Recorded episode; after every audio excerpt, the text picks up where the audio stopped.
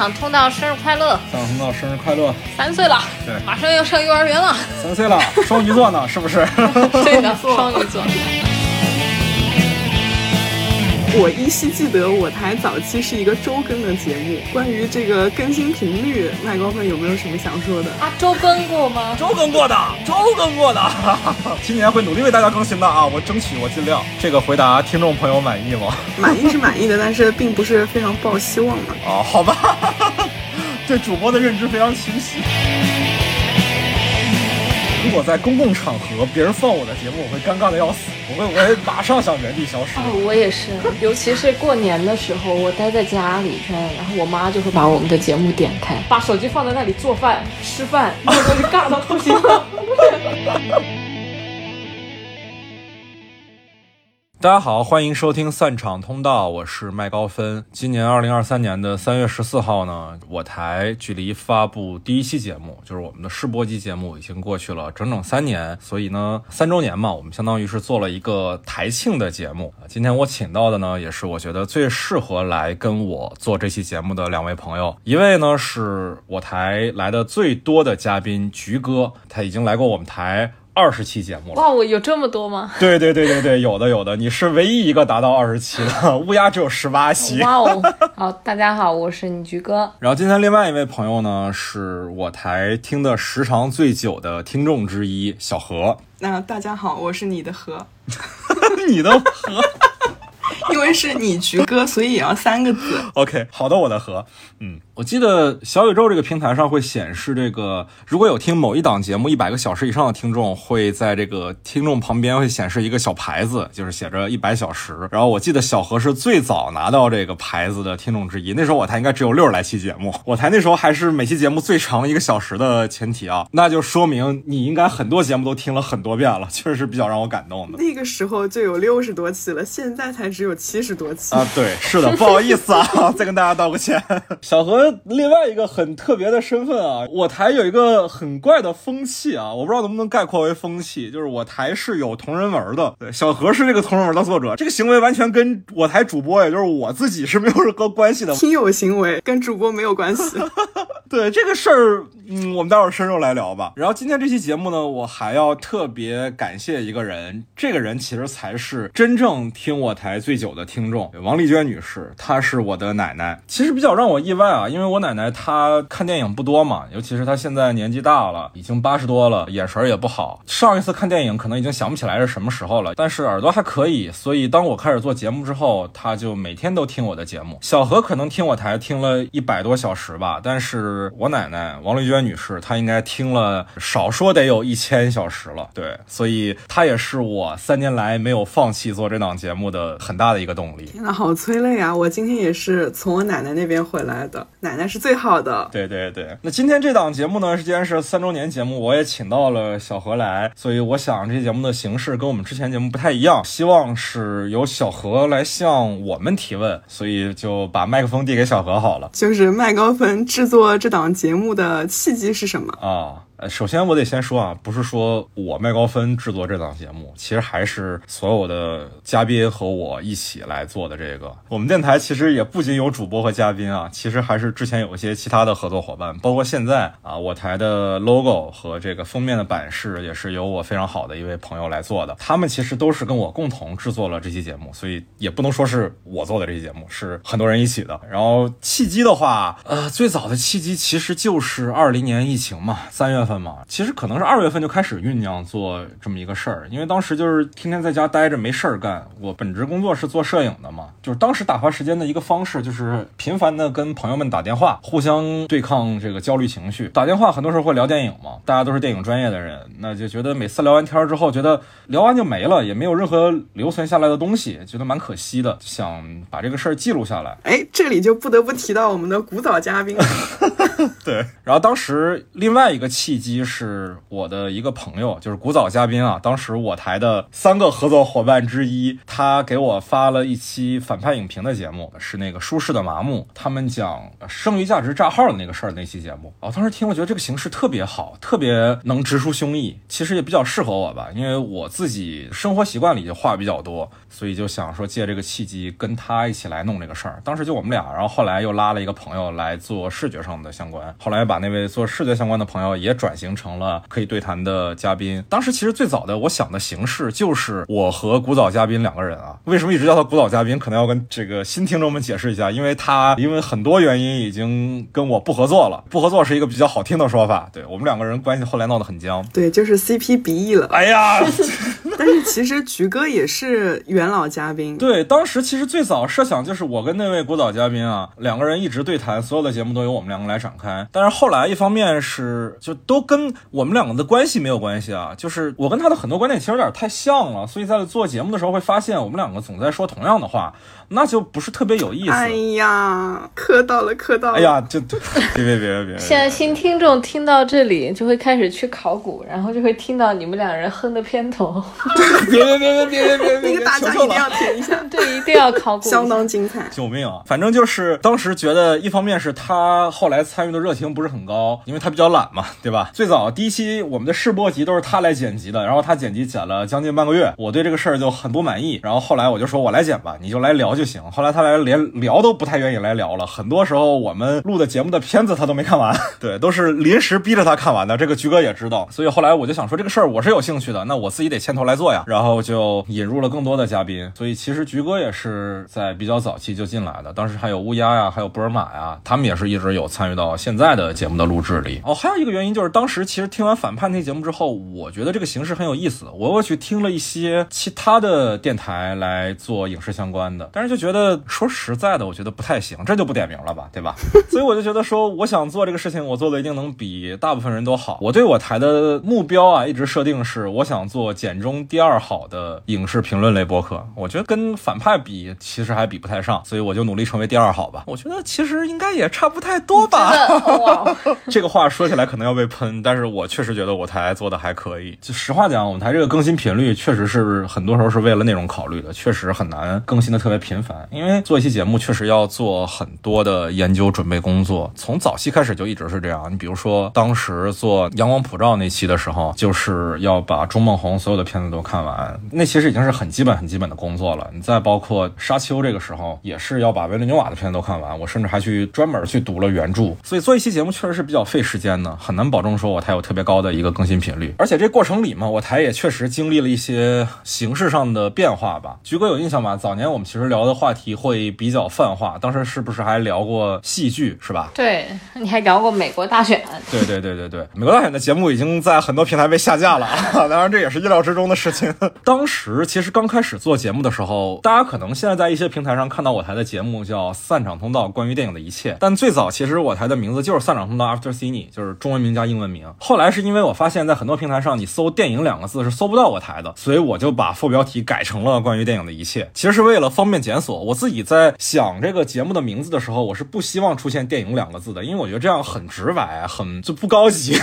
那我觉得我台如果搜电影搜不到的话，那实在是太不利于传播了。所以后来就是在副标题里加上“电影”两个字，就改成了“关于电影的一切”。最早就叫 After Cine，我是希望简洁一点的，就是大家只看中文名也好看英文名也好，就知道我台是聊什么，但是又不出现“电影”两个字，这是我一开始的一个一个设想吧。也是因为想到这个名字，所以就想到现在这个 logo 的样式。我台其实换过 logo，但是无论如何，这个 logo 的核心思想是一样的，就是一个啊散场通道的那个小人儿，加上一个电影的胶片框，这是最早的设想。当时想到名字的时候就想到这个，但是确实节目的形式上也经历一些变化嘛。你像早期的时候还会尝试聊戏剧，聊你像美国大选，可能跟电影真的毫无关系。其实早年也做过，你像聊费里尼这样的大师研究，现在可能也越做越少了。现在可能主要都是热门内容了。对，这个也是我觉得其实早期内容会更有意思的我也自己也在想这个事情啊，就是节目收听量越来越大，你多少还是有点被流量绑架了吧？就是热度高的时候就想做热度更高的节目，然后就总想做这种的，多少还是有点迎合环境了。但另外一方面是，确实做大师研究这一类的节目比较吃力不讨好。就费里尼那两期节目收听量其实挺低的，但是确实很花心血。当时其实我预计到了收听量会比较低的这个情况，但是因为确实费里尼是我非常非常非常喜欢的导演，我确实很希望能在他一百年诞辰的时候做这个节目，所以还是比较任性的做了。其他导演可能情怀没深到这个程度吧。没关系吧？你做上几期流量高一点的，然后奖励自己做一期任性。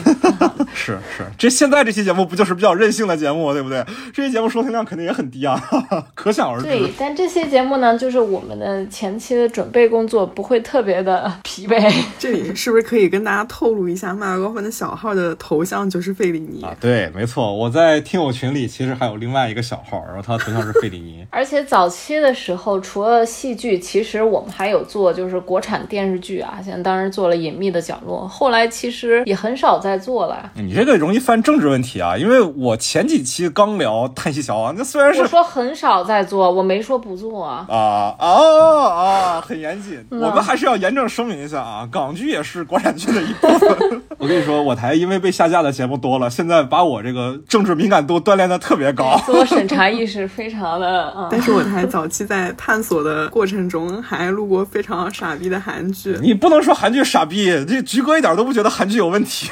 就是那一部韩剧，确实，嗯，我不喜欢啊，我只能说我不喜欢。对，从三六五开始，麦高芬就 PTSD 了，就再也不看韩剧了。对对对对对，就我台的选题啊，说白了可能还是比较由着我的个人口味吧，啊，或者说有一些题材可能嘉宾特别感兴趣的时候会跟我提说想做这个，然后我们就做。你比如说乌鸦跟我说特别想做《进击的巨人》，包括关于利蜘蛛的一切，还有《黑客帝国》什么的，这些都是他要求非常想做，所以才做的。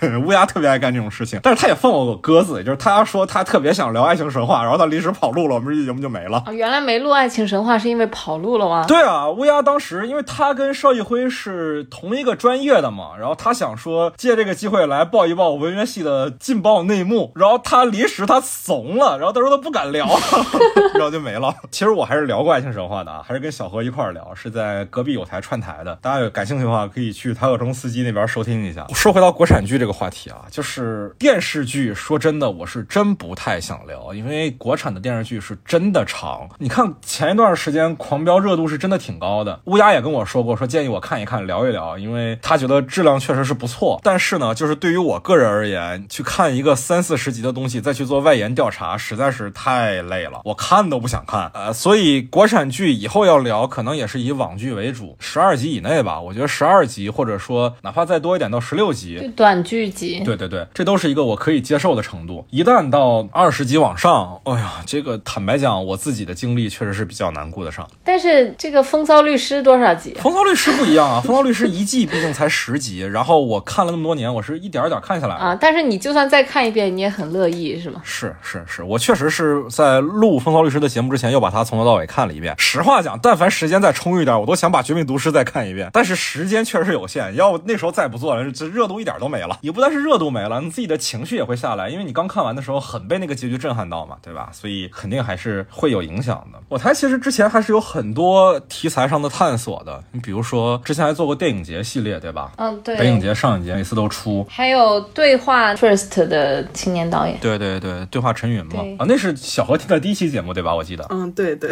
那期其实还不错。但是呢，就是电影节的节目没有往下做的原因，就是如果对于没有参与电影节的听众而言啊，这个节目听起来可能确实云里雾里的，因为很多电影节上面放的片子，一方面是你会不会去上网看，它太冷门了；另外一方面是资源本身也很难找，大家也很难说，因为听了我们节目就去看这个片子。而且如果你不参与这个电影节本身的话，你是可能很难感受到那个电影节氛围的狂热的。我其实很希望说能通过我们节目把这个狂热传达到位，但是听的人少，那就是传播不出去嘛。而且其实这个其实我没有完全放弃啊。二零二二年我还是做了一期关于电影节的节目呢，就是 First 嘛，对吧？那是正经的去参加了 First，然后去跟关天聊的那期节目，其实我个人也是非常喜欢的，因为我当时在做那期节目的时候，其实有一点点自负的使命感吧。就是 First 其实相比于北影节、上影节，可能在国内的关注度确实比较低，因为它毕竟放的都是独立电影，都是国内的独立电影。但是我是觉得我台虽然也人微言轻，但是如果能帮助大家对独立的电影更感兴趣的话，它是一件非常有意义的事情。无论如何，当时做 First 那期节目的时候，确实是比较任性的就做了，就是没有考虑说有没有人听。我是真的想聊，我是真的希望大家听完之后会对国内的独立电影感兴趣。哎，那这里大家不禁要问，如果还想要听到麦高芬有关这个电影节的一些讨论的话，可以去哪里听呢？你这个真的好像托啊！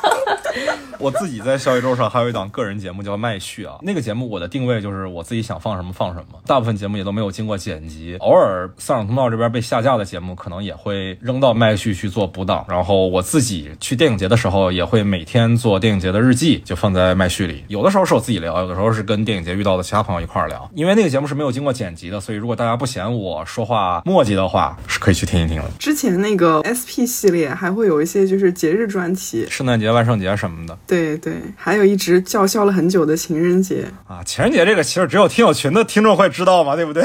我又没有在外面说。我们都还年轻，情人节还有很多，总会做的。对对对对对，是这样的。当时其实是想做情人节的节目，是我自己在二零二一年经历过两次惨痛的分手，完了开始前女友文学了，我的天！总之那段时间思考了很多这方面的事情，对亲密关系的形式产生了一些新的认识吧。我就想说喊上菊哥一起来聊这个话题，我们连提纲都拉好了啊，就想说做一期节目，然后放到二二年的情人节来放出嘛。但是呢，问题就是在于二二年情人节跟春节挨得太近了，所以以至于我当时在做春节节目的时候没有余力去做这个情人节的节目。过了那个阶段之后，我的心境又变了，我就懒得来弄了。麦高芬这样一个分手大师、前女友文学家，然后跟菊哥录一档关于情人节的节目，不会变成后来是菊哥帮助麦高芬做心理疏导吗？不至于，不至于，不至于。我们还是会很客观的聊很多很多爱情片。对对对，因为那个时候自己在二二年的那个阶段的时候，我是已经相对来讲啊，解决了很多二一年的困惑。我是觉得真的有所表达，所以才想做这期节目的。总之，这期节目大家还是可以期待一下啊。如果我对亲密关系有了新的认知，可能还是会做的。我当时甚至做了一个片单啊，叫《亲密难题》，现在已经八九十部了。然后等它到一百部的时候，可能我们这期节目就会做了。行，然后我观察到这个《余花堂》这期节目之后，这个时长也有一些变化，所以是因为《余花堂》这期节目打破了麦高芬的一些坚持之后，就破窗效应了呢？还是有一些别的什么原因？嗯，这个事儿可能要先跟新听众们解释一下啊。哎，听这期节目会有新听众吗？我不知道啊，假定有吧，假定有吧。我台的早期节目，甚至都不是早期节目啊，就是大部分节目在《余花堂》之前的所有节目，我个人都会把它控制在一个小时以内，就不管聊了多少内容，我都会把它剪到一个小时以内。所以经常会出现有些节目是五十九分五十九秒的。因为我自己平时其实听播客比较少啊，我就很怕说播客的听众看到一集的时长可能前缀是一小时零几分的时候，会觉得这期节目太长就不想听。所以我希望我节目的前缀尽可能都是直接就告诉你是多少分钟。这其实就是一开始把节目控制在一个小时之内的一个初衷，而且这个也会反向作用于我在剪辑的时候更加慎重。但是后来就是当节目做熟了之后，聊天变得更有技巧的时候，经常收不住闸，聊的太多以至于不好剪，然后就出现了，比如说本来计划是只做一期节目，然后聊着聊着就变成了上下集。最典型的就是《集魂》嘛，那些节目我都觉得一个院线片儿也不是特别好的一个电影，就随便聊一聊就行。但是就是跟阿豹和郝康一块聊的时候，就觉得露台文化的差异实在是太有意思了，就越聊越多，也至于最后实在是舍不得这个内容，就剪成了两期。后来其实我想到一个折中的方案，就是怎么样既保证内容的留存，又把时长控制在一个小时里。我就有一段时间推出过这个加长版方案嘛，就是所有在阿发店上支持我台的朋友，我就会把加长版的节目，就是不控制时长的节目，单独发给大家。当时也有一些朋友支持我啊，非常感谢。支持麦高芬的都是一些亲朋好友嘛？也不是，也不是，也有野生听众。有个听众特别让我感动啊，一个我们台听友群二群啊，就是 IMAX 听的一个听众，就是直接给我打了一年的钱，非常的感人。所以其实后来我自己把节目这个时长破掉，不控制在一个小时里的时候，我是很纠结的，因为我觉得这样多少有点对不起那些给我氪了金的朋友。所以在我控制不住的时候，我会去听友群问一问，说大家能不能接受这期节目不在一个小时之内。然后那个听。听众 MX 听的 Eric，他是第一个出来说好，越长越好的。那时候我就特别放心，我说哦，原来大家不介意说加长版存不存在，其实也就是把之前可能剪出来的加长版，现在直接就放到了节目本身，算是破窗效应吧。而且我其实很早就预料到，说我迟早会把这个一个小时的限制给解除掉，所以就是等一个契机。棉花糖这期节目我确实舍不得剪，所以就留了一个七十多分钟的长度在最终的节目里。这位男听友真的好爱麦高芬啊，又磕到了。你为什么要特意强调男听友？对，现在是麦高芬的受抚为。救命啊！然后我依稀记得我台早期是一个周更的节目，关于这个更新频率，麦高芬有没有什么想说的？啊，周更过吗？周更过的，周更过的。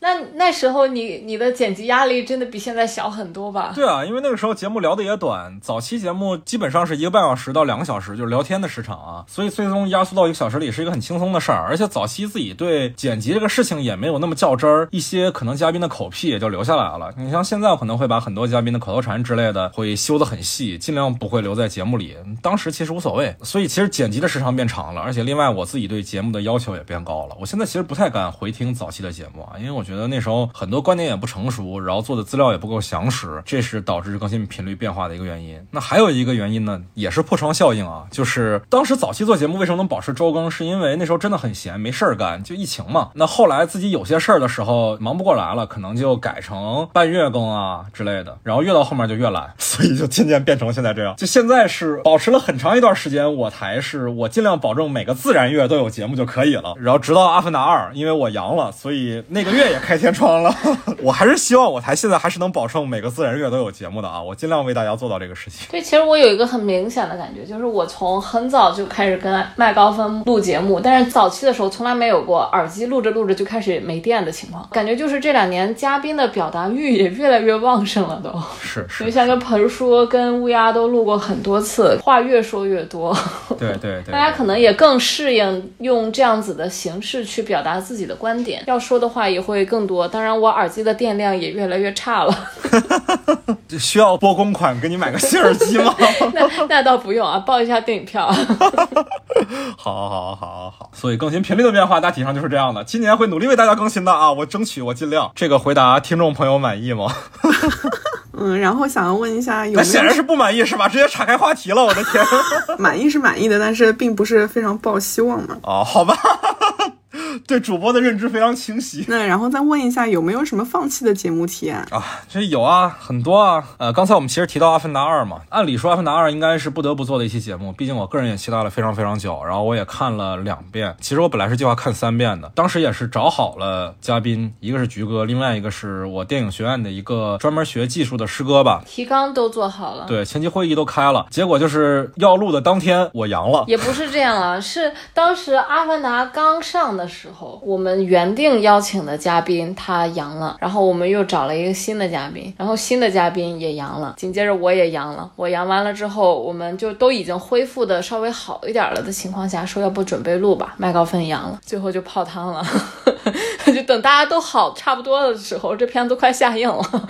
对对对对，而且我个人也没有觉得这期节目不录就很可惜吧，因为我自己确实很不喜欢这个片子。我要录，可能就是录很多对卡梅隆的不满，对我这也不能说十年青春吧，就是这十年的期待的一个辜负吧。所以不录也不算太可惜。但还有一些很可惜的节目，我觉得确实是应该录的。前年的时候有一期节目是《芝加哥七君子审判》，那个片子我也是很想聊，当时也找好了嘉宾。一方面是因为这个题材很有意思，另外一方面是他那个导演编剧阿伦索金是一个我非常想讨论一下的作者，是不是那个社交网络那个人啊？对对对对对，就是他，我非常喜欢他，他的很多的片子我都觉得呃非常的值得一谈。呃，去年还是前年，他那个里卡多一家，我觉得也是非常有意思的。其实我们在那个奥斯卡的节目里，我忘了是在正片还是在加长版里啊，有跟 Todd 提到，就是本来是想借着芝加哥七君子的契机来好好谈一谈这个导演，也是好莱坞可能是我最喜欢的编剧，他还编剧过你像。点球成金这样的片子，但是很可惜的就是我的嘉宾那个时候其实心理健康出了一些问题，那我也不想给人这个压力，就算了呗，你就他先养好，呃，养好了之后，那当然也是热情过去了就是过去了，所以就没录，蛮可惜的。与之相比较类似的一个情况就是今年的这个春节档的深海，今年春节档我就是想每个片子都录一期节目嘛，但是一方面是做完无名之后，我的体力实在是透支的干干净净了，整个春节其实都没过好，觉也睡不好，包括其实当时我奶奶出了一些身体健康上的状况啊。虽然后来其实问题不大，但当时整个人的心理压力也非常大，很焦虑。坚持把那三期节目都做完了之后，在做深海的时候确实没力气了。另外一个原因是，本来原定要聊深海的一个嘉宾呢，他也是有抑郁症病史的。然后看完深海，这是一个关于抑郁症的片子之后，他直接 trigger 了。他没跟我说自己没法录，但是我是觉得，如果这个时候再跟他提录节目的话，对他的心理健康造成压力就太大了。那他肯定得再看一遍嘛，可能就有很大概率他再看一遍就会再出问题。我觉得算了，没必要。然后当时其实深海本来另外一个要找的嘉宾就是菊哥嘛，菊哥心理健康还是非常稳定的了，对不对？这么多年跟我看了这么些烂片儿，是不是？对，但深海那个事儿是，其实另一个嘉宾对深海的评价和我完全是两个极端，对，所以其实没有录掉还是稍微有一点可惜。对，其实还有像《雄狮少年》这样子，大家都非常惊讶，为什么麦高芬没有做这期节目？嗯，对我自己回顾了一下，我那时候在干什么？我发现我那个时候在厦门金鸡影展。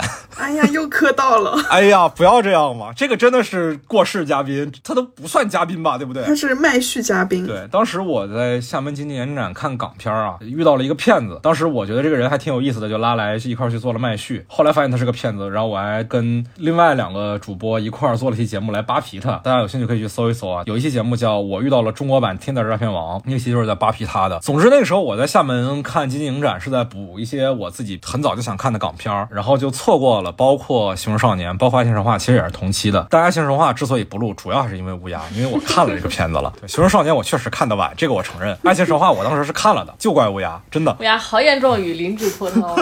他经常干这种事情，我跟你说，就是在开会的时候，在前期的时候，自己立的 flag 立的特别多，然后一开会就说，哎，不行，这个不能聊，这段你帮我剪掉。对对对，他在录那个《地球二》的时候，一直在那啊，这段请不要帮我剪进去，这段请务必帮我剪掉，一直在这样。对对对，跟大家透个底啊，就是我们春节档的那三部影片《流浪地球二》《满江红》和《无名》，其实《流浪地球》的录制时长是最长的，三个半小时多，然后但是最后他剪出来的时长是最短的，只有七十来分钟。为什么呢？就是因为有太多的内容，乌鸦临时补了一句：“哎，这段不行，帮我剪掉吧。”请问我们氪金听友可以听到未剪辑版的吗？那当然是不行的了，那种东西真的流出去了，我台都没了，很危险。爆言乌鸦，对乌鸦参与过的很多期节目，最后都没有留下来，都被下架了。乌鸦就是一个危险的男人，没错没错。那既然聊到这儿了，我们不禁又要问麦高芬如何看待自己节目被下架的事情。哎呀。怎么说呢？就是就我之前其实也说过，就是我台其实有受一些反派的影响嘛。反派它就是一个经常被下架的节目嘛，不止说被下架了，被炸号可能都好多次了。所以我当时在做的时候，我没有那么在意说节目被下架之类的。那该聊的片子肯定还是要聊。你像前年奥斯卡那个最佳影片《No Man's Land》，我都不敢叫中文名啊，对吧？我要叫了中文名，可能这期节目也没了。但反正就是那个片子，你说该聊吧，那肯定是该聊。我觉得也应该有所表达。它其实是一个态度问题，是一个立场问题，你是不能不聊的。你虽然一定会被下架，但是。无论如何也要想办法把这个表达给输出出来。那再比如说，有些节目被下架，我是确实没想到的。你比如说长津湖水门桥这种的，我其实觉得我们聊的已经很克制了，我们没有去聊太多的历史题材上的问题，我们聊的就是影片本身。菊哥那时候也在，嗯，我觉得我们真的是很保守了，但是还是记了。这就没什么好说的了，我就只能说大环境的问题呗，对不对？我是真的是参与几期录制之后才知道，原来平台的审查真的会逐字逐句的听，哎，原来是真人查哎。对，就是他们真的还听得挺细的，就是可能我台最忠实的听众，除了像小何和我奶奶以外，最忠实的就是那些审查朋友了。就我也没什么可说的吧，就是连《刺杀小说家》这样的电影聊着都会被下架，那我真的不知道该怎么聊了。我现在就只能跟大家说说，如果大家想听我台被下架的节目的话，可以。可以加我的个人微信，我会单独发给你们，会有渠道的。但这个渠道我现在也没法在平台上说。我的微信，你在微信上搜索 After Cine，也可以进听友群，也可以来找我要被下架的节目。所以审查同志给你的修改意见，麦高芬一字不改。你要说是版权因素，比如说我用什么音乐的话，我可能会去改一改吧。或者说，比如说爆了粗口之类的，可能我会去打个码之类的。但是你想干涉我的表达，那是不可能的。我肯定表达是要表达到的，我是不可能是因为审查的问题就自我阉割的。对，电影已经自我审查。自我阉割的这么严重啊？那影评也 对吧？若批评不自由，则赞美无意义嘛，是吧？是的。你知道，其实这次我做《流浪地球二》的节目，我也会担心被下架。虽然我在剪辑的时候已经非常谨慎了，但是你知道，就是评论区有人就说想要举报我台。哇，这个我说实在的，我觉得《流浪地球》这个片子是不错的。大家听了那些节目，可能也会有印象，说我对这个片子的评价是相当高的。这点上，我跟菊哥其实还是有分歧的。但是呢，这个片子的某一些观众是真的太可怕了，就完全不像是一般的电影观众的那种，我不敢说太细，反正大家懂就好了。我觉得就很像，你知道我系女老师尹珊珊啊，我知道那个事儿，当时他批评的是《战狼》嘛，是吧？战狼二，然后被冲了。他的微博还算是个小大 V 嘛，他以前的奇爱博士讲电影的，他那个栏目也是在微博上去发。然后他当时大骂《战狼二》之后就被冲了，举报到学校要让他离职。然后但是学校就就完全没有屌这些事情。然后后来等到《流浪地球一》上映映的时候，他就在微博上简单的说了当年贺岁档的其他的所有的影片。然后《流浪地球》，他说。我不说，但是确实是比较吓人吧？不能，哎，真不能说太细。我好想说，我想说，我不能说，但我还是要说。最后还是不说了吧。反正就是说，我这次在录春节档的时候，其实我一开始最担心的是无名那期节目。但是你其实到最后的时候，反而是《流浪地球》这期争议最大，还是要被举报，而且还非常明确的说我要去贴吧和 B 站挂你。他都不是用 B 站，他用小破站。哦，我的天啊，这个味儿太冲了啊！我的天，哎，B 站为什么叫小破站啊？啊，这跟《流浪地球》叫小破球是。是一样的，就是他们用小破什么来概括自己所喜欢的东西，其实是一种假装圈地自萌的行为。但其实他们干的事儿都是地八出征、寸草不生的行为，不予置评吧，只能说希望以后这样的事情可以少一点。其实很多人跟我说过嘛，说我台为什么不做视频节目，或者为什么不做公众号之类的。我觉得一方面是我懒啊，就是做视频和做公众号要花更多精力；另外一方面就是一旦是那种用户更多的平台，那我觉得表达自由不自由就是另外一个话题了。那现在听播客的人毕竟是。少嘛，相对来讲还是可以自由一点点，但主要是因为我懒，这个我不找借口。然后接下来这个问题，我想问一下菊哥，因为菊哥是我就是自己非常非常喜欢的一个嘉宾，是不是不能说醉啊？可以说醉吧，我们又不是做广告，对吧？虽然违反广告法，但是我们这不是广告嘛。对，菊哥是我最喜欢的一个嘉宾，谢谢。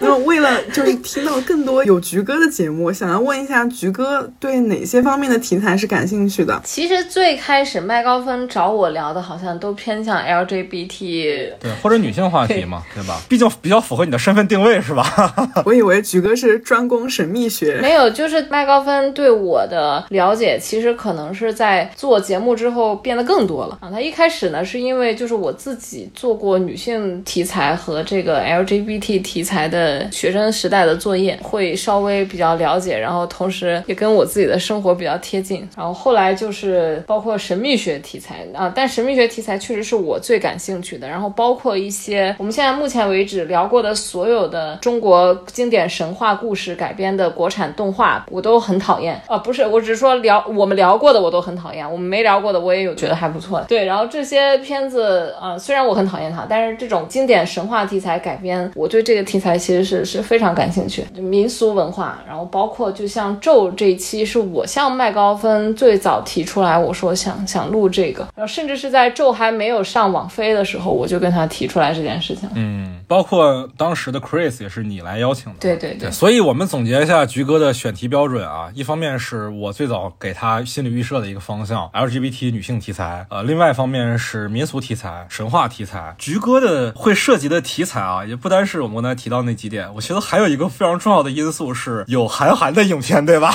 哦，这这还用说吗？那我就很好奇啊，因为这次无名这期节目没有找菊哥来聊，是因为菊哥明确跟我说了，有王一博的片子他不看。但是接下来的档期里有一部韩寒监制的、王一博主演的《长空之王》，这个韩寒的 buff 和王一博的 debuff 哪个比较强呢？那菊哥是不是要看呢？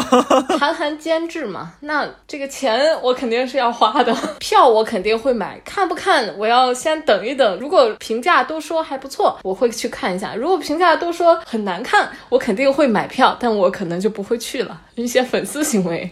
但是你像四海，网上评价也说很难看啊。网上评价跟我们对于韩寒电影的认知，我觉得大概率不是一回事儿吧？那他也没有王一博啊。是一码事吗？好的，好的，好的，好的，到这儿吧，到这儿吧。接下来我怕菊哥的微博不够爆炸的。那还有一些就是最近的新片子，看完很喜欢，那要聊就就完全 OK 啊。但有的时候确实麦高芬是拉我凑数。对对对对对，这个要聊到下一个话题，就是菊哥为什么能参与到我台高达二十期的节目的录制，是因为我确实是在录节目的过程当中对菊哥越发了解，越发了解就越觉得哇，这个人好像什么都能聊。你想，我们其实聊过一秒钟的，一秒钟是完全不符合。和我们上述的任何一个标准的。它既不是神话题材，也不是神秘学题材，也不是 LGBT，也不是女性。就我当时其实来找你聊，就是觉得说，就是你有足够强的这个剧作的能力的积累，聊起这样的题材一定会得心应手。结果也确实是这样的。所以很多时候，我其实是把菊哥当做一个万能钥匙来用。什么样的片子我可能缺乏一些嘉宾的时候，我就喊菊哥一起来聊。比如说档期节目，十一档、贺岁档都是我跟菊哥来聊。当时不是自称电影院神农嘛，因为那些策凑档期影片很多乱七八糟的，就根本没没眼看那种，我们还是得看看完还得聊。对，所以也很辛苦菊哥。对，我们神农确实是吃到了一些毒草药，看的过程当中已经快出现症状了。那我 get 到一个非常振奋人心的信息点，就是其实菊哥以后是可以作为我台的常驻嘉宾的，是不是？就就是菊哥其实也不是没有回绝过我啊，就是我当时是跟菊哥一块儿看的新蝙蝠侠，然后我说能不能做个节目来聊，菊哥说，哎呀。不想聊啊，没什么可聊的呀，算了吧。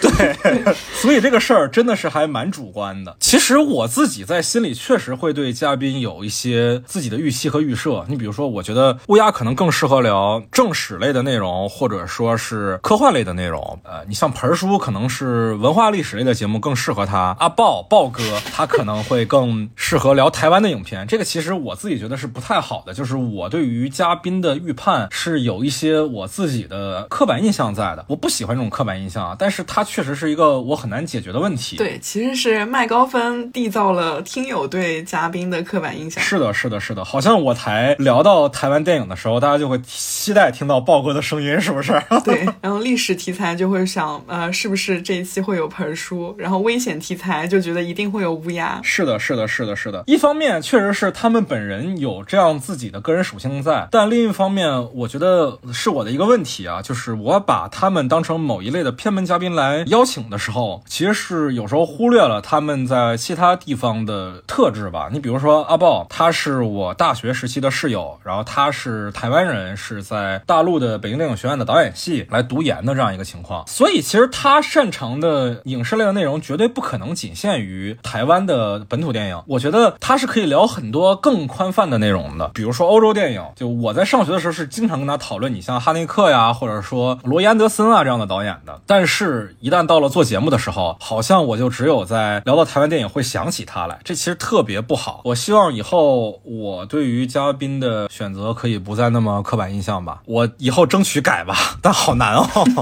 说到这个刻板印象的问题，就是在我的记忆里，像《机魂》啊，还有《同学麦纳斯》这种带有一丝灵异色彩的台湾电影，然后我就一直觉得这两期节目里面是有菊哥的，但是其实是没有，因为他首先是一个台。湾电影，那台湾电影的嘉宾阵容，大家就是也知道，就是很固定的那么几个人。这个事儿确实蛮有意思的，就是很多时候我是希望能多邀请菊哥来聊的，因为菊哥确实能在我大脑宕机的时候，把这个节目的环节给丝滑的衔接下去。但是呢，比如说啊，《余花堂》那期节目，我在节目的筹备过程当中，我是想找菊哥的。就大家如果有听那期节目的话，会知道那期节目我邀请了电影的导演宁小雨本人来做节目做客。宁小雨本人是我的大学师姐嘛，但我那时候其实跟他不是特特别。熟，所以我就很怕说聊起来不是那么的活跃，而且我那时候知道菊哥也非常喜欢这部片子，所以我就想说把菊哥也邀请一起来，一方面是让节目更顺利，一方面菊哥本身肯定有很多想要对这个影片有所表达的，毕竟我们也知道《余华堂》它里头有一些灵异题材的内容在。但是呢，后来当我跟小雨师姐开完会之后，我就跟菊哥说，我觉得你还是不要来了，因为小雨师姐实在太能聊了，你要也来了，那这节目指不定要多长。对，然后包括就刚才说到，就是其实很多台湾电影里面它。它会有一些，就是也不能说灵异吧，就是超自然的一些东西在里面。但我其实觉得是创作土壤不一样，他们已经把这个东西当做一个非常习惯的部分，它只是一种创作的方式，它不是一个特别重要的议题。然后有更适合的嘉宾，我觉得是是更好的选择吧。哦，谢谢菊哥原谅我。没有，还有就是觉得前面说是什么常驻嘉宾的问题，其实我没没太考虑过这个事儿，因为我觉得现在这个电台的运作的过程当中是。麦高芬一个人把握选题比多人把握选题要好得多，因为如果我参与进去这件事儿的话，就像是他韩剧 PTSD，我其实看很多韩剧，但是他绝对忍受不了这种东西。是的，大家就求同存异，以嘉宾的方式挺好的。选题这个事情，我确实是比较依据着自己的口味来啊。当然，如果嘉宾本身有非常想表达内容，我觉得那也是很好的。你像菊哥和乌鸦，其实都会给我提说他们有特别想聊的内容。那这种情况下，如果时间 OK 的话，我尽量还是希望都能。能做。行，下面一个问题是来自于我们的另外一位听友，他想要问一下麦高芬这个节目的选题内容是来自于什么？是出于自己的表达欲，还是出于敌台或者友台出了类似的节目？首先，我感兴趣的题材我肯定会做。然后刚才呢，这个问题里提到了敌台这个概念啊，我的天。我要怎么解释这个概念？就是这是一个调侃，其实也会遇到一些别人把我台跟别的电台拿来对比的情况。我个人是不介意的，我也没觉得有什么问题啊。之所以说有些电台是敌台，是因为我跟某些电台的主播可能在私下里的接触有一些不愉快，但这个呢就也是后话吧，也没有必要提人家的名字，对不对？但说实在的，我不太会考虑说别的电台做什么题材，我们要做什么题材，基本上就还是说哪个题材我觉得有的聊我就聊了，跟别人的电台聊什么关系不是特别大，要不然的话阿凡。达二我肯定无论如何会做嘛，要不然狂飙我可能也会做。但是呢，为什么会显得像别人做什么题材我就做什么题材的一个原因是我台的更新往往比热点要慢一拍。这个呢，核心问题是我自己对节目内容的一个要求吧。我希望节目的筹备时间更充裕一些，来做更多的前期准备工作，把导演的履历再翻一翻，也对这个题材的文化背景做一些了解，甚至于包括跟嘉宾的沟通，可能都需要占掉一部分的时间。而且嘉宾一旦多起来，就要协调每个人的。时间可能大家都不在一个时区里，这种情况其实在我台也比较常见了。再包括剪辑，因为我自己对于剪辑的要求是比较细致的。我就算是现在可能节目的时长不做限制了，但也会希望节目的听感是自然而流畅的，剪辑上就会多花一点时间吧。所以每次看起来都像是热点马上就要过去了，我才才出节目，像是追着别人的题材跑一样。但其实不是，我很早就想做了，但是就是自然而然的需要这么多时间。而且大家也能意识到，就是很多时候热门的影视作品是。扎堆儿出现的，那扎堆儿肯定要有先来后到嘛。你像这次春节档，等我无名的节目做出来的时候，就正月都快过完了，是不是？但没办法，前面两期就一定得先做完，那两期录制时间加起来又快七个小时，那没办法嘛。那像麦高芬这样一个对剪辑很有要求的人，节目上线了之后，还会再回听自己的节目吗？我先问一问菊哥会不会听我台的节目？你参与的你听吗？你不参与的你听吗？有时候听，有时候不听。最开始的时候，因为非常好奇，我自己觉得。我在正常说话，但是我也不知道录制出来跟我自己想象的一不一致，所以最开始什么杀死伊芙，然后真心半解那些我都会听，对，然后到后来就有点懒得听，相信我的剪辑水平了是吗？也相信自己的表达能力了，对吧？呃，差不多吧。然后再一个就是有一些片子确实就是我是被叫过来凑数的，你像那个长津湖，哎呀，你像这种其实就我更多是现场听其他的嘉宾讲，听他们。们直播一些我观点以外的内容，我觉得会很有意思。然后，但我可能就不会再去听一遍节目了。还有就是一种，我们聊到了很多感觉不能聊的话题，然后我就很想听一下最后剪出来到底留了哪些，然后没有留哪些。然后再包括有一些被下线的节目，像是《刺杀小说家》这种，然后我就要去听一下你为什么下线，我们到底说啥了。我如果是我没有参与的话，我对这个片子很感兴趣。或者对这个题材很感兴趣，我肯定会听的。行，那麦高芬是出于什么原因会回听自己的节目呢？对我自己的话，肯定是会回听节目的。大部分节目我其实都有回听啊。这个事儿说起来有点自恋，因为我自己在小宇宙上收听《散场通道》，就是我台的时长已经接近一百个小时了，我就不敢往下听了。因为如果听够了一百个小时，小宇宙在主播的旁边给我放一个一百小时的牌子的话，我觉得哇，那我不是自恋的很明显。但其实不完全是因为自恋的因素啊，我知道。我自己是比较自恋的一个人，但是呢，我自己为什么会反复的听我台的节目，是因为我确实会听着我台的节目睡觉。我不太敢去听别人的节目睡觉，是因为这会让我很焦虑。我听别人节目的时候，我总会在想，说我不能漏掉这句话，我要去把这个信息量给捕捉到。所以其实对于我而言，听播客的过程并不放松，是还蛮紧张的一件事情。因为我是觉得大家说话都有前后的逻辑的，如果我漏掉某一句话，可能跟前言后语就搭不上了。我尽可能还是会听得比较认真，这就其实特别不适合放松，特别不适合睡。睡觉，所以我一般听播客的时候，都还是在比较专心的时候听。但是听自己电台显然就不会有这个问题，我完全可以听着睡觉，因为上一句下一句接什么，我完全能背得出来。我自己剪的嘛，我自己录的嘛，对吧？所以很多时候听我自己的节目，其实是一个放松的过程，就是我只是把它当做一个白噪音来让我睡得着。啊，还有一个原因就是我想听听有没有剪辑事故。我自己对剪辑事故这种事情还是非常担心的。哎，那你是那种听到自己声音不尴尬的人？呃，尴尬过，但是克服了。但是是这样的，如果在公共场合别人放我的节目，我会尴尬的要死，我会我会马上想原地消失。哦，我也是，尤其是过年的时候，我待在家里，有时候发条朋友圈，然后我妈就会把我们的节目点开，她就把手机放在那里做饭吃饭，我就尬到不行了，我想找个理由走掉。对对对对对，就是这种感觉。菊妈妈的状态是我的日常，就是做饭吃饭的时候会放，就特别热闹，你知道吗？一下感觉家里面有好多人。我其实也蛮喜欢这种氛围的，但是大家不要当着我的面放啊，当着我的面放真的很尴尬。但是我是希望说我们的节目可以陪伴一些大家的生活场景。我自己是因为确实是比较有这种内容接收的焦虑，所以我听播客不放松，但是大家听我台可以放松一点，毕竟我台是一个对吧喜剧节目，群口相声。对对对，放松一点听还是比较好。那麦高芬也将近要做到一百期节目了，这你这四十五有点多吧？才七十多呢，现在 你把被下架的节目加上，我台现在可能也就八十期节目出头，加的是有点狠。哇，你要这么说的话，我奶奶已经算百岁老人了。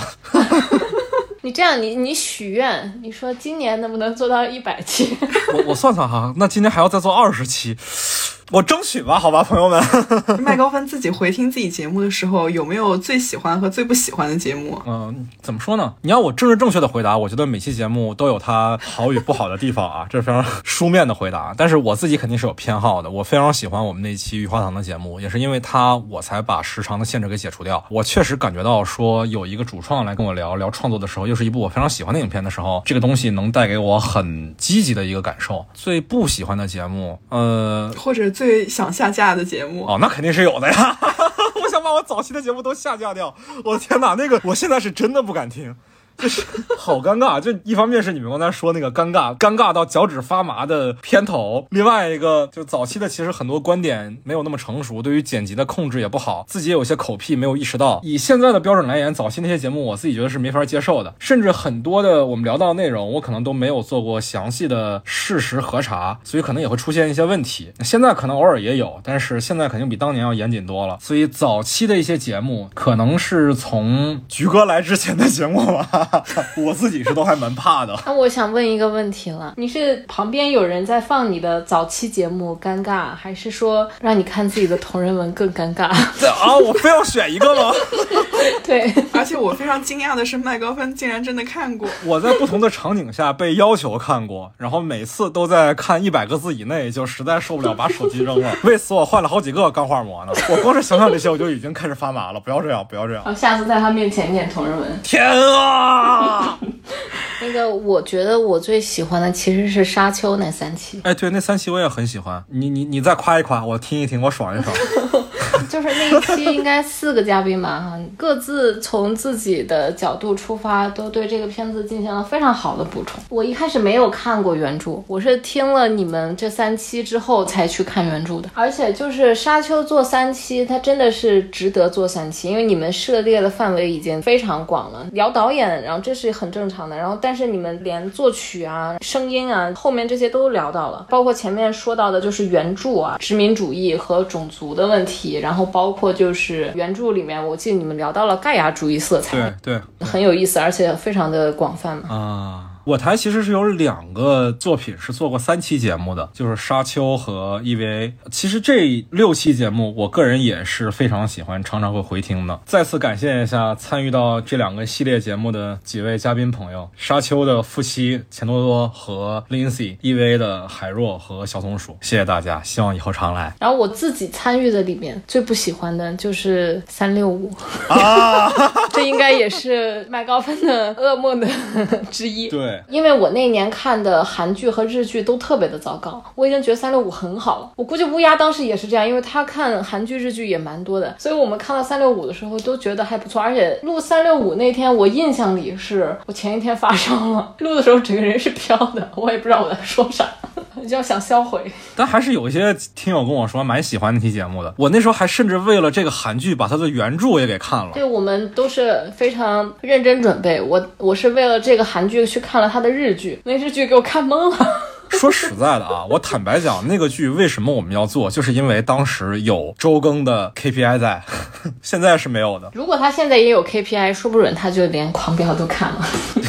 那不可能，狂飙那是一个星期能看得完的东西吗？是能的，肯定能的。啊，天哪，不要这样吧，放过我。然后我自己参与过的录制里面，我可能个人情感上喜欢四海。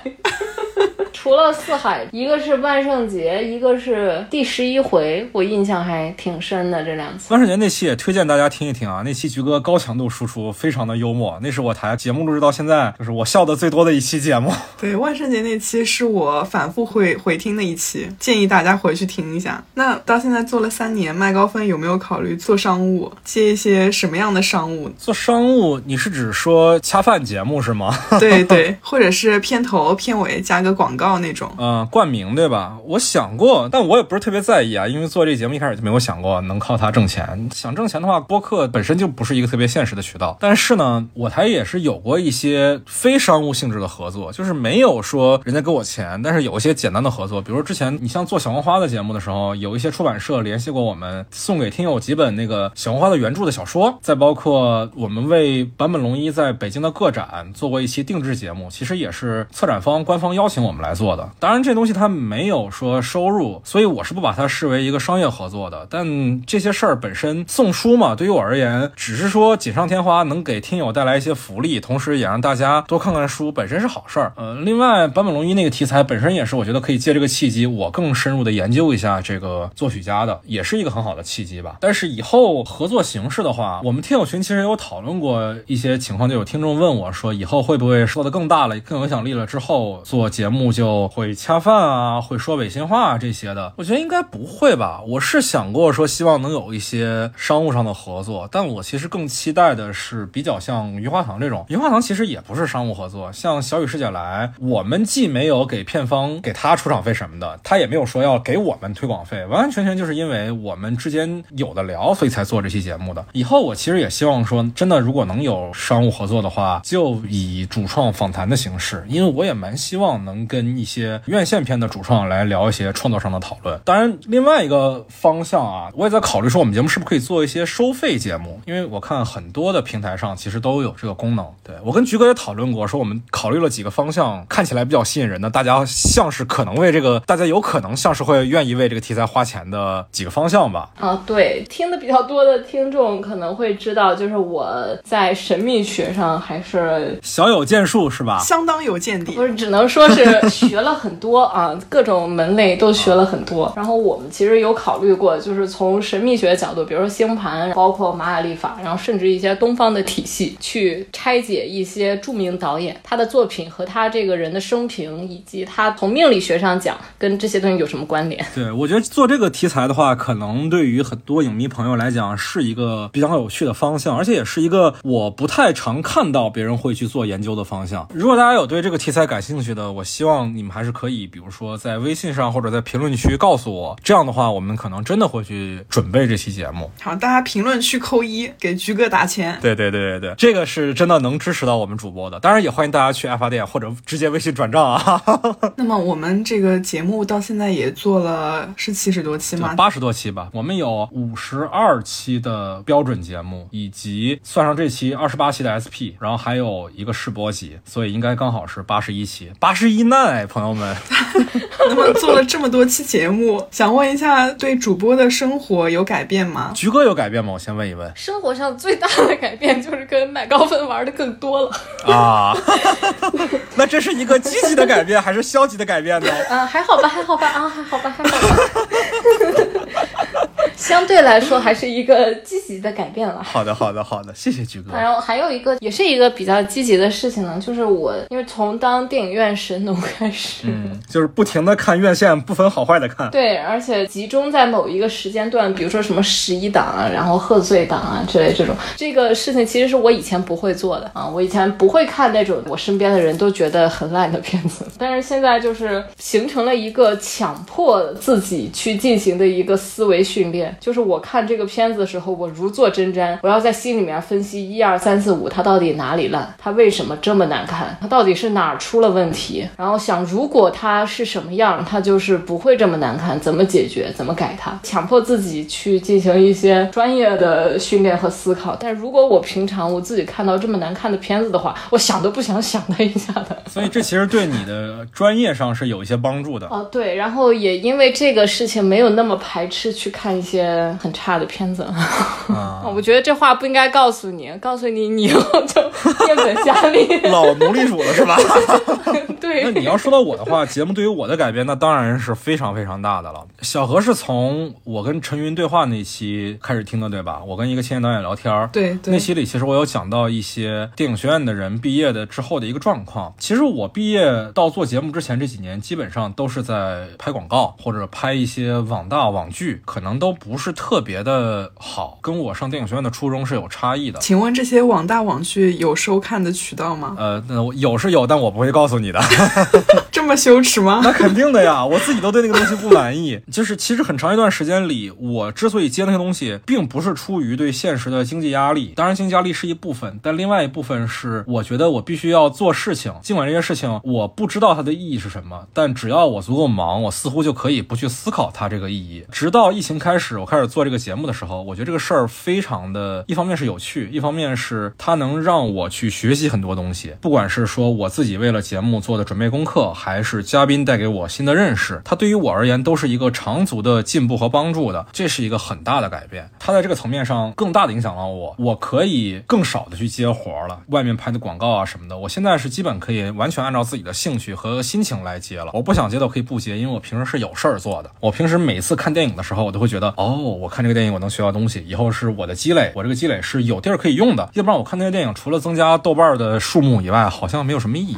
所以说，这个节目对麦高芬来说，其实是不能跟工作和生活完全切分开来的，就是在生活中的比重是非常大的。对，因为我跟菊哥念的都是电影专业嘛，对吧？我们这个专业说白了，你在去学习它的时候，都是带着兴趣去的，所以它本身在你学这个专业的时候，你就已经决定了说你的工作和兴趣和生活可能分的没有那么的开。那再包括我做这个节目的时候，他就更是了，因为完全是凭着兴趣在做这件事情，那他当然也是我生活的一部分了。你再包括现在，你像有了听友群之后，在听友群里去跟大家划水冲浪啊，其实也是能学到很多新的东西的。我不知道啊，我不知道这么说合不合适，我可能是在听友群里花的时间最多的主播之一吧，因为确实这个事儿是很有意思的。哎，那再问一下，这个听友群对麦高芬的意义是什么？我靠，意义这个话题，对，问题有一点大。意义是仨小。我台一开始建听友群，我记得是二零年年底吧，圣诞节前。那个时候其实那时候我台其实已经都建立了大半年了，呃，一直没弄听友群。那后来就是反正很多人跟我说建议我弄一个，我就弄了。当时不弄的原因是因为自己没有经营过一个社讨论社区，怕自己控制不住，怕乱七八糟的事情最后失控什么的，也怕自己在这上面花的精力太多，影响自己正常的节目表达。做起来之后倒是还挺顺的。就那说回到意义的话，我觉得这就是一个给了我一个客厅，我在这个客厅里可以去跟我很多的、认识的、不认识的、熟的、不熟的，但是大家有相似的认知和见解的朋友来聊天，每次交流都能获得要么是乐趣，要么是收获，所以对于我而言是非常重要的。而且我也在听友群里确实认识了很多对于我的生活都很有影响的朋友，你比如说小何，你再比如说我从听友群挖到的嘉宾 Christy，包括之后可能也会有从听友群挖过来的嘉宾，大家可以期待一下啊。非常期待。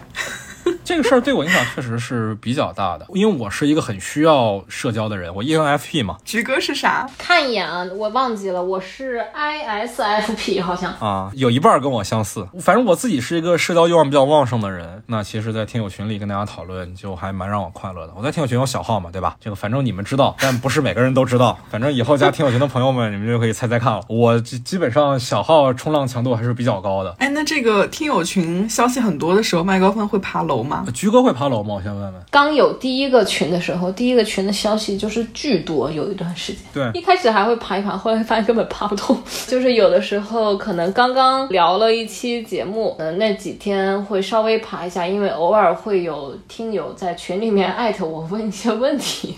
我自己是因为我们现在听友群是有三个嘛，就是标准放映厅、IMAX 厅和杜比厅。我自己是大部分时候都是会爬楼的，但我也有跟菊哥一样啊，就是一打开手机发现九九九加的时候，脑子一嗡的那种感觉，不是又有人吵架了吧？我的天哪！菊哥可能看到九九九加，他就直接点掉就完了。我呢，我是怕有人在群里吵架，所以我越是消息多，我就越要大概的扫一遍，看看有没有人吵架，然后来处理一下这个问题。所以你要问我会不会爬楼，我基本都会爬，但我不会爬的特别仔细。所以麦高芬经常在群里看看着别人磕自己 CP，是吗？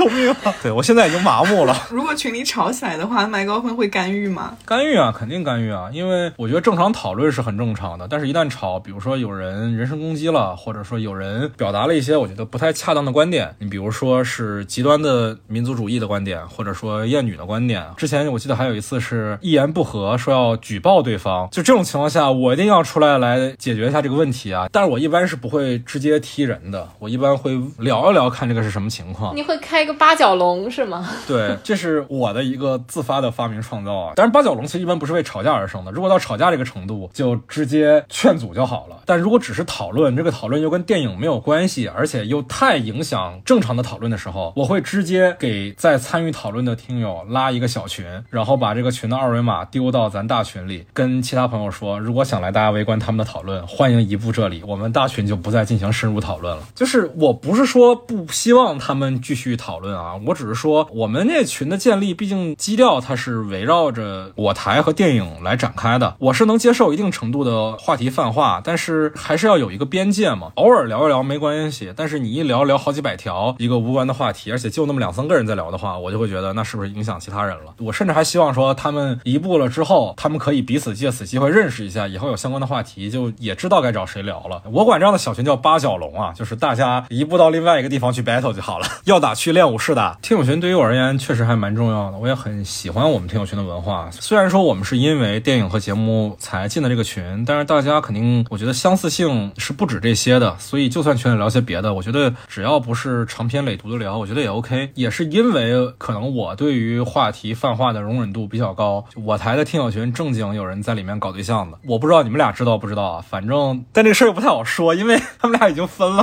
反正到这儿吧。结果不重要，过程才重要。还有相亲交友的属性啊。对对对对对，不仅有假 CP，还有真 CP 呢。还是希望大家都来听友群交流啊！再次打个广告，微信上搜索 After Cine，添加我的个人微信号就可以申请入群了。那下一个问题也是来自我们的听友群，麦高芬在评论区的回复标准是什么？是否会在意恶评？然后是否会拉黑删评？啊，评论区这个事情，因为其实各个平台的评论风向是不太一样的。你像网易云有自己的调性，喜马拉雅有喜马拉雅的调性，小宇宙有小宇宙的调性。小宇宙的评论相对比较多啊，我先主要讲小宇宙好了。回复标准，大部分看到的评论我都会回复，除非有时候不知道说啥的时候。然后就是否会在意恶评？我觉得没有主播会完全不在意吧。你只要看到了，你肯定多少都会心里有点感受。但是我觉得恶评分两种，一种是不认可我的观点，这种是可以讨论、可以交流的；另外一种就是纯粹的抬杠。那这种我之前其实是会很耐心的去沟通、去交流，是想让他们放弃抬杠。其实就是今年这个《流浪地球二》的时候，如果大家有兴趣去翻那个评论区的话，能看到我一开始的评论是相对友善的，相对尝试去交流的。到后来我也开始阴阳怪气了，我也忍不住了。逐渐暴躁。对，就是实在是我都说的成这样了，你还要抬杠，那你就只能说是为了抬杠而抬杠了，我就不能说是你没理解了，因为我觉得我说的是个人都能听懂了，你还要杠，那行，那我也阴阳怪气呗。所以肯定会在意恶评。至于拉黑删评，我基本不拉黑人啊，就是哪怕是那种再抬杠，我也会尽可能的去劝退他们。最不客气的话，也最多说到说这里是我的评论区，这里不欢迎你，请你自重。然后基本上一般的杠精到这儿也就差不多得了。我目前还没有看到一直上赶着求我拉黑他的。然后删评，我遇到特别不友善的言论，我基本上会在小宇宙上，它有一个选项就叫不友善，就是你点这个不友善之后，它的那个编辑后台会看到，可能官方会把这层抽掉。我自己基本上是不太主动删评的，除非就比如说有爆粗口啊，或者说是完全无关的讨论那种，我可能会删啊，否则一般人我是不太会拉黑删除的。但一般就稍微清醒一点的，你说着说着他自己就删了。是，那咱们今天这个是三周年的台庆节目嘛？那前两年有没有想过要做台庆节目呢？哎呀。这个话要聊起来就长了。我台二零年成立的嘛，其实二一年是想过做台庆的，当时就是想说跟我那两个初始的合作伙伴一块来弄。但是呢，二一年的年初我们仨确实闹了一些矛盾吧，所以就没法录了。我就觉得说不找他们俩录，找其他人录这就没必要了。他们毕竟在那个时候是对这个节目最重要的人吧。如果他们不来，我做这节目又干嘛呢？后来就没弄了。第二年纯粹就是因为我自己那时候要搬家，所以情绪上非常的不好。我一搬家就特别容易 emo 啊，因为每次搬家就会翻出来一堆乱七八糟的东西，比如说前女友的遗物啊，不是遗物啊，遗留物之类的东西，叫魂器比较好，魂器。那段时间心情就很差，就没弄。但今年目前刚好又不是搬家的时候，然后又我觉得可以来聊一聊。刚好我觉得小何是一个特别合适的跟我聊这个话题的人，然后菊哥也确实做到了二十期的嘉宾啊，我们就一块来聊一聊呗。那这三年以来有没有考虑过哪一天就是放弃掉这个台，我就不做节目了？啊，确实有啊，这个实话讲，确实有跟那几个合作伙伴闹不愉快的时候嘛，对吧？就散场通道散场的时候。对对对对，当时我我们一开始在调侃的时候，就经常说，哎呀，这节目剪不完了，很累啊，不想弄了。然后就说，要不然改叫散伙通道吧，大家散了吧，乌拉。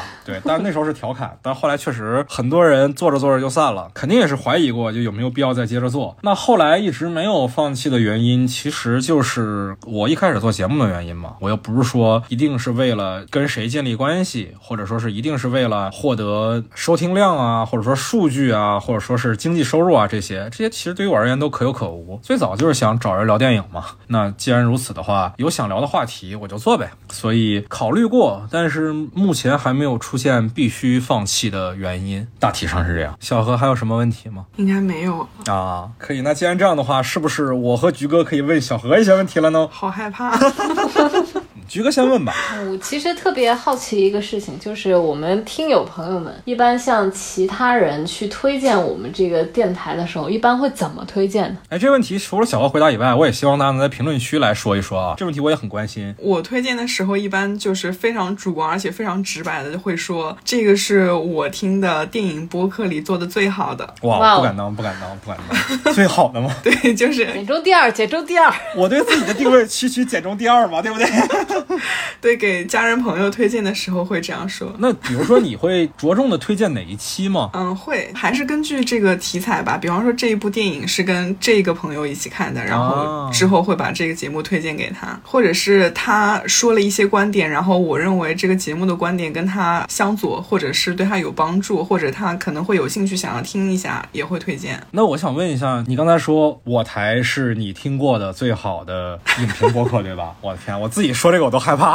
一边害怕一边心中窃喜，麦高芬可不是吗？受宠若惊，受宠若惊啊！我比较好奇，你觉得我台跟其他的，比如说聊影视的垂类节目，比较大的一个差异是什么呢？哎，怎么说呢？就是在麦高芬停更的那段时间，其实我也听了不少其他相关的影评播客，但是呢，要么就是没有麦高芬做的专业，要么就是没有麦高芬和嘉宾这么有意思。就是在专业的节目里，我们足够逗乐；在逗乐的节目里，我们足够专业，是吗？对，就是比麦高芬专业的没有麦高芬有意思，但是嗯，其他播客嗯，但是好像也没有比麦高芬有意思的人了。好的，那我们以后尽量继续去保持这个专业性和娱乐性啊。对，就是搞笑和专业并存。好，我我们努力，我们努力。我跟你说，我之前有在豆瓣上看到有人评论我们节目，说我们节目太学院派了。What？我不是喜剧节目吗？赛场通道难道不是一个脱口秀节目？对啊，差不多吧。对，其实很多时候都在避免这个问题，就是提到一些专业术语的时候，紧接着就会附上一个解释。对对对，而且我也不希望聊得太严肃。就是录播客这件事情，给我建立了一个新的习惯，因为我很多时候在节目里面会进行一些剧作专业的输出嘛，但是我在日常生活中，我其实是没有机会对于就是没有学习过这些知识的人去输出这些观点的，然后我就需要被迫思考，我如何举一些例子，尽可能接地的让大家能听懂我在说啥。对对对，比如说什么是救猫咪，什么是麦高芬，对吧？什么是是麦高芬？好，经典问题，我在这儿要不然回答一下好了，我好像还没在我台解释过我为什么叫麦高芬。麦高芬嘛，希区柯克发明的一个剧作的概念，就是指说在剧作里让角色们去互相产生冲突的东西本身，这个东西可能对于观众不重要，但是对于角色而言是能让几个人物产生冲突的我。想起来了，你讲过，而且你还举例了一个恶魔果实。那不可能，我都没看过《海贼王嗯，那可能就是古早嘉宾举的例子，》啊，那是有可能的。就是说这个东西对观众不重要，但是对这个嘉宾非常重要，不是？但是对这个主人公非常重要。啊天啊，你这印到基因里了，我的天，太可怕了，随口拖出来。是这样，我为什么叫麦高芬，就是因为当时在做这个节目的时候，想做一个看起来神秘一点的名字，但同时又觉得说这个名字本身跟电影要相关。同时呢，我个人觉得麦高芬本身在剧作里它不重要嘛，它其实是一个引起冲突的过程。我也希望说我在节目里我自己承担的是一个抛砖引玉的职责，来引导更多嘉宾说出一些内容。就是我自己的知识面毕竟是很有限的，我是希望说能引导其他人说出更多更有意思的话。别人点开你的节目，就像打开低俗小说那个手提箱，你能看到他脸上冒起了金光，但是你不用知道我们是谁，那箱子里面到底是什么，对对对对对，那就是一个经典的麦高芬了。对对对对其实有一些节目中的嘉宾，也是我在参与节目录制之后，觉得这个人很有意思，后来才跟麦高芬一起在现实生活中认识。然后就会发现呢，就是每次听到他们的声音，对这个人的想象，跟我见到这个人的时候，总会有一部分重合，有一部分偏差。我觉得这是一个特别有意思的事情。所以我也想知道，就是听众听我们节目的时候呢，对嘉宾们的人物形象的那个，在你脑子中的那个影子，大概是什么样子呢？有有太有了，就是我给每一个 每一个嘉宾都泥塑了一个画像。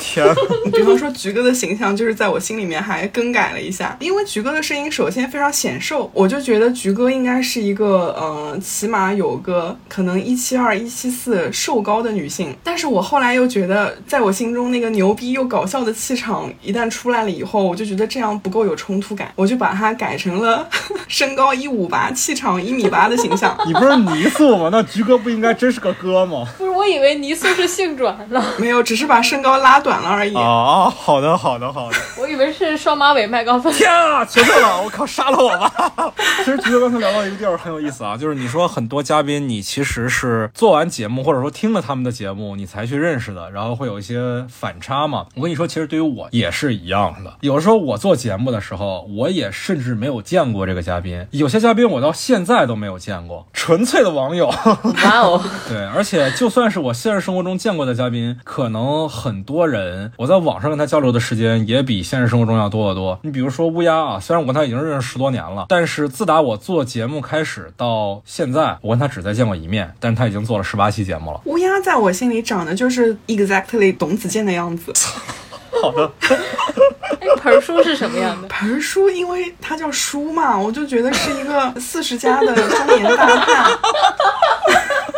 而且他就是声音也很浑厚，你知道吗？声音一旦浑厚了以后，像麦高芬的声音就是也非常显胖。哎什么？对，但是盆叔跟麦高芬同时也非常显高，而且他们胖的区域还不太一样。麦高芬是全身胖，盆叔只是有肚子而已。救命啊！四十多岁的大叔，知识渊博，有肚子。而且还有小胡子，就是盆叔他有一种蓄胡子的感觉，就是那种去 barber 的那种特别精巧的修的很整齐的那种胡子，络腮胡。哦，而且麦高芬的声音还显黑，嘿，不是，哎，为什么？这是怎么得出来的？你听菊哥都笑了，就说明这些评价肯定是有问题的嘛，对不对？这好搞笑。博言呢？啊，对我们风骚律师那期节目的嘉宾博言呢，就是福建口音一旦重了以后就容易显矮，你知道吗？感觉应该是一个很可爱的人，就那种肥嘟嘟的的小脸。哇哦，哇，我的天啊！我天、啊，我这段我不知道留不留到节目里，但我一定要剪辑好了，单独发到群里。就会有那种很可爱、很饱满的那种小短手。哆啦 A 梦是吧？伸手不见五指。海若是什么人物形象啊？啊，海若是吧？我们 EVA 节目的嘉宾。海海总，因为他可能因为聊的是一个日漫嘛，所以就是觉得也是我非常喜欢磕他跟麦高芬 CP 的一个原因啊！救命啊！就是海总他的声音感觉又很温柔，然后又很有那种日剧的纯爱的气质，但是同时他又有不伦感。笑腔了，有一种很克制的感觉，你知道吗？就是他对麦高芬的爱在克制，但是又呼之欲出那种性张力。不是你现场创作上了，我的天！谈天的。那石玉什么人物形象呢？石玉我因为太早的时候就见过了，哦、没有想象的空间。好吧，好吧，好吧。对他毕竟实名上网，你能在他的豆瓣上什么微博上看看他长什么样，是吧？对。那豹哥呢？哎，对，阿豹了，阿豹啦。豹哥的形象就比较模糊，就是某一个帅气的台湾男演员，应该是一个混。混混感觉，阮经天是吗？不是，应该是长头发的混混。凤小岳，而且会 穿着那种有虎皮或者是豹纹的衣服，花衬衫。对对对，台北阿豹。然后夹脚拖小摩托，可以可以可以可以，大家全当听个乐啊！大家对我们的主播和嘉宾的人物形象的想象，也可以留在评论区里，千万不要人身攻击啊！谢谢大家了，主播内心很脆弱的，主播玻璃心。也不要骂我，说的不好也不要骂我。哎，那说了你最喜欢的嘉宾了，那你最喜欢的节目是哪一期呢？我最喜欢的节目有很多期，一个是那个真心半解。虽然节目里面主播和嘉宾对这个电影的评价都不是非常高，但是我因为听了这期节目之后，又去看了这部电影，我非常喜欢这部电影。然后我在看完了电影以后，回来又听了一遍这个节目，又非常喜欢这个电影，然后也非常喜欢这期节目。还有菊哥的那个万圣节的节目，大家一定要去听，真的非常有意思。而且我也被安利了其中的一部电影《早死早超生之地狱摇滚片》，是吧？对 对。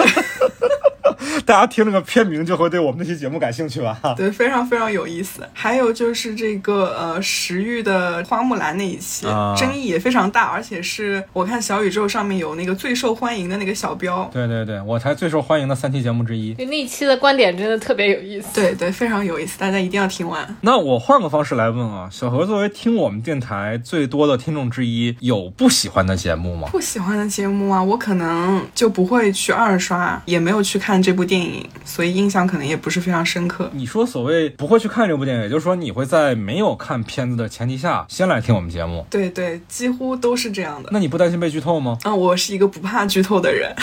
有没有比如说听了我们节目成功安利你的一些案例？刚才我们听到这些慢讲了吗？还有其他的吗？有有有很多，而且先听节目可以帮助我去判断我要不要去看这部电影。毕竟麦高芬也不是三分钟讲电影嘛，而且它也是一个这个音频节目，并没有什么视觉上的这个信息给到，所以说并不会影响我后续去收看这部电影。嗯，对我现在其实做节目也比以前更谨慎了。我现在做节目的时候一般会画一条剧透线，就是在此之前我们的讨论可能是围绕着一些不涉及情节内容的讨论，比如说我们如何去推荐这部影片，这部影片的推荐指数大概是多高。剧透线之后，我会去聊说这个情影片的具体情节上，我们展开细节来讨论。我觉得这样可能也会更适合大部分听众吧，但可能对于我们节目的完播率不是特别有利。对对，而且散场通道里面做过的所有的电影里面，我可能没有看过的是少数了。哇，对，也就是说你在我台上花了现在是一百多个小时，但是在我台的外延的我们所推荐到的内容上花了可能又有好几十甚至上百个小时，是吗？对对，而且看完电影可能回来又会再听一遍节目，因为可能没有看过电影嘛，所以很多内容也不是很明白在说什么，然后回来再听一遍，可能就你知道哦，原来讲的是对应的那一个情节。嗯，哎，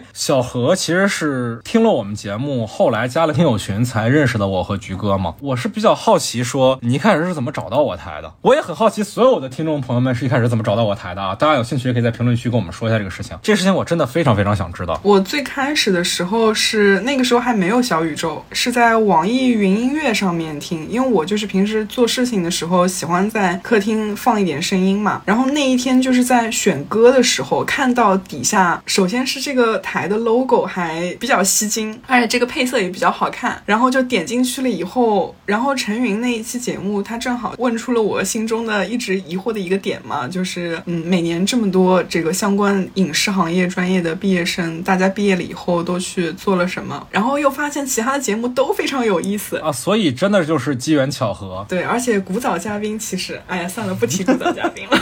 无论如何，感谢我台之前所有的合作伙伴。无论大家最近是否还常来我的电台交流，无论我们现在是否还有联系，不管你对我的态度、观点，甚至是我这个人是否认可，我听着好像结束语是不是？但其实我还有一个问题呢，就是我想问问小何，说有没有希望我们台做哪些改变吗？嗯，我觉得周更是一个很不错的频率。哎呀，不是这个事情，嗯，我尽量保证大家每个月都有不止一期新东西。听好不好？对，然后希望做出的改变吧，还是希望可以听到这个阿老师、阿瑞娜老师，还有这个海总、海若，都希望可以多多出现在节目当中。好的，好的，好的，我尽量去寻找适合诸位嘉宾的题材。三周年了，你要不搞点福利，比如说读一下你的同人文什么的？哎呦，求求了，求求了，求求了，求求了！还是要感谢散场通道我的观影指南，不 是你的创作源泉吗？如果刚才。小何说：“我们行走的种草电台的话，我其实觉得我们可以考虑安利向的 SP，就是简单的说，然后推荐电影啊。你就比如说，今天我们录制的时间其实是三八妇女节，那可以做女性专题之类的，对吧？对。但是你知道，我台作为一个由男性主播主导的电台，尤其是劣迹主播麦高芬主导的电台，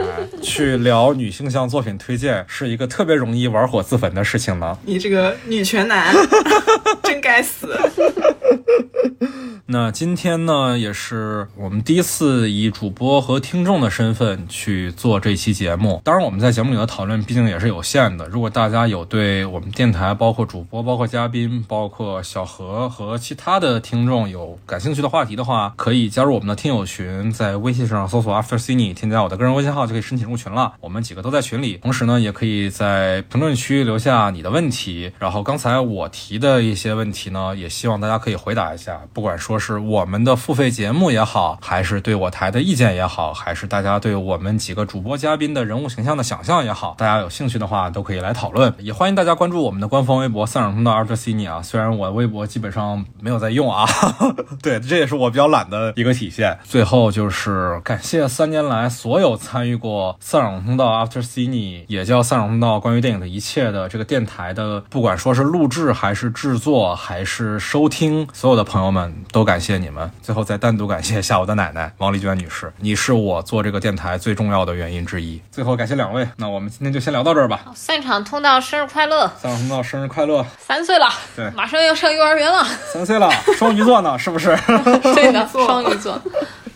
那我们就下期再见吧，四岁再见，四岁再见，拜拜，拜拜，拜拜。